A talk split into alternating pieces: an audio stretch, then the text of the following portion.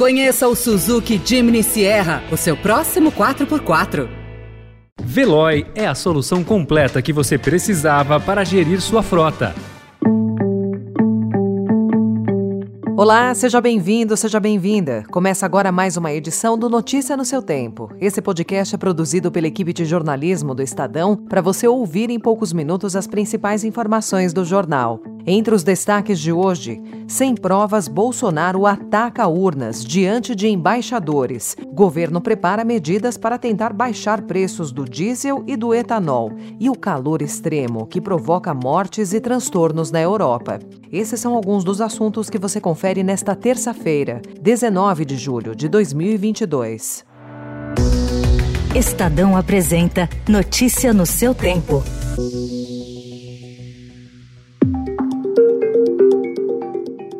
Faquim assina acordo do TSE com entidade estrangeira para observação das eleições. Eu peço às senhoras, o que essas pessoas vêm fazer no Brasil? Vêm observar o quê? Que o voto é totalmente informatizado. Chamados ao Palácio da Alvorada, cerca de 70 diplomatas estrangeiros, em grande parte embaixadores, ouviram de Jair Bolsonaro afirmações já desmentidas pela Justiça Eleitoral e ataques a ministros do STF, em especial a Edson Fachin, presidente do TSE. Bolsonaro apresentou vídeos descontextualizados sobre supostas fraudes nas urnas eletrônicas nunca comprovadas pela Polícia Federal. Fachin criticou o negacionismo eleitoral, apontou 20 mentiras e disse que é hora de dar um basta à desinformação e ao populismo autoritário. O Estadão ouviu sete embaixadores de países da Europa, Oriente Médio e América Latina. Para eles, a fala não mudou o entendimento de confiabilidade nas urnas.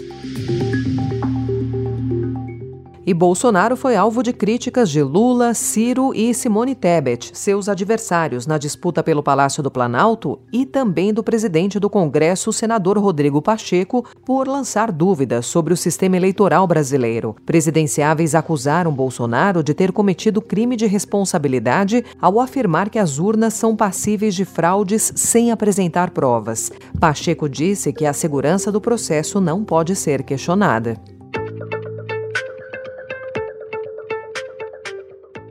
O governo busca uma redução adicional para o preço do diesel e do etanol nas bombas, já que os valores cobrados pela gasolina vêm caindo mais do que os outros combustíveis. A prorrogação até o fim de 2023 do prazo para que os distribuidores de combustíveis fósseis comprovem as metas de compra compulsória do chamado CBIOS, créditos de descarbonização, terá um impacto de 10 centavos no preço médio do diesel, de acordo com cálculos do Ministério de Minas e Energia. Já no caso do etanol, a expectativa é de um recuo adicional de 20 centavos com a entrada em vigor da PEC, que aumentou e criou novos auxílios e subsidiou também o preço desse combustível. E a redução dos preços da conta de luz, da gasolina e do etanol após a ação do governo federal para reduzir tributos, tanto federais quanto estaduais, já produz os primeiros alívios na inflação ao consumidor. Mas o encarecimento de outros itens, como alimentos, poderá atrapalhar a sensação positiva, como mostram dados divulgados ontem pela FGV. O preço médio semanal do litro da gasolina no Brasil acumulou a quarta queda consecutiva e baixou 6,5%. A tarifa de eletricidade residencial recuou 2,29%. Como contraponto, no Índice Geral de Preços 10, o IGP-10 de julho, o grupo Alimentação subiu em média 1,48%. Ainda assim, a expectativa é de deflação em julho. Graças às desonerações, economistas do mercado prevêem queda de 0,46% no IPCA.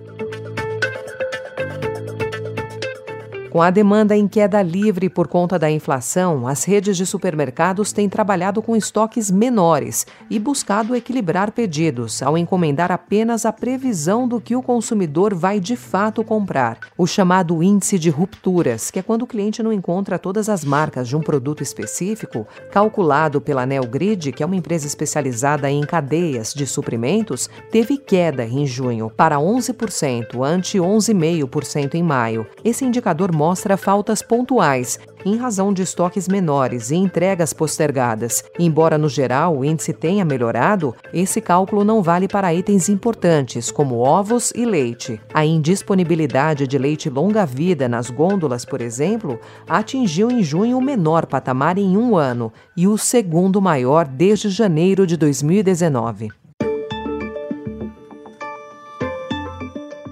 O cirurgião plástico equatoriano Bolívar Guerreiro Silva, de 63 anos, foi preso ontem pela Polícia Civil do Rio de Janeiro sob a acusação de manter uma paciente em cárcere privado dentro de um hospital particular em Duque de Caxias, na Baixada Fluminense. A vítima diz que estava sendo mantida contra a vontade no local nos últimos dois meses, o que é negado pelo médico e pelo Hospital Santa Branca. Segundo a família da paciente, ela fez uma plástica no abdômen em março com o cirurgião. Alguns dias depois da operação, com dores, ela voltou a procurar o médico e desde então já teria sido submetida a vários outros procedimentos. Autoridades da França ordenaram ontem a retirada de 30 mil pessoas de áreas de incêndio causadas pela onda de calor na região de Gironde.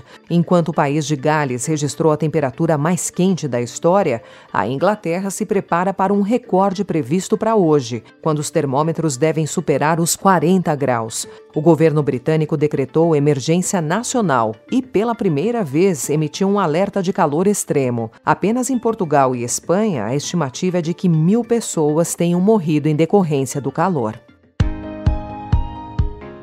A Casa do Porco conquistou pela primeira vez um lugar entre os 10 melhores restaurantes do mundo. De propriedade dos chefes Janaína e Jefferson Rueda, ficou com a sétima colocação, a melhor para um brasileiro na lista dos 50 melhores de 2022. Na última edição do ranking, o restaurante, que fica em São Paulo, havia conquistado a 17ª colocação, uma impressionante subida de 10 colocações de um ano para o outro. A cerimônia de premiação, comandada ontem pelo ator norte-americano americano Stanley Tucci, em Londres, reuniu grandes nomes da gastronomia mundial. O dinamarquês Geranium foi eleito o melhor restaurante do mundo pelo ranking de 2022.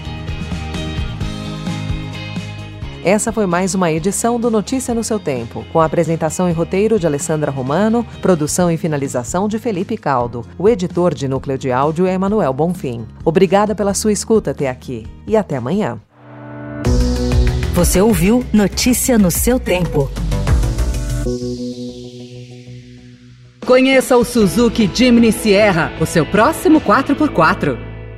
Procurando a rota mais inteligente para gerir sua frota? Veloy é a solução completa que você precisa. Acesse veloy.com.br/empresa e descubra um caminho prático e eficiente para a gestão da sua empresa.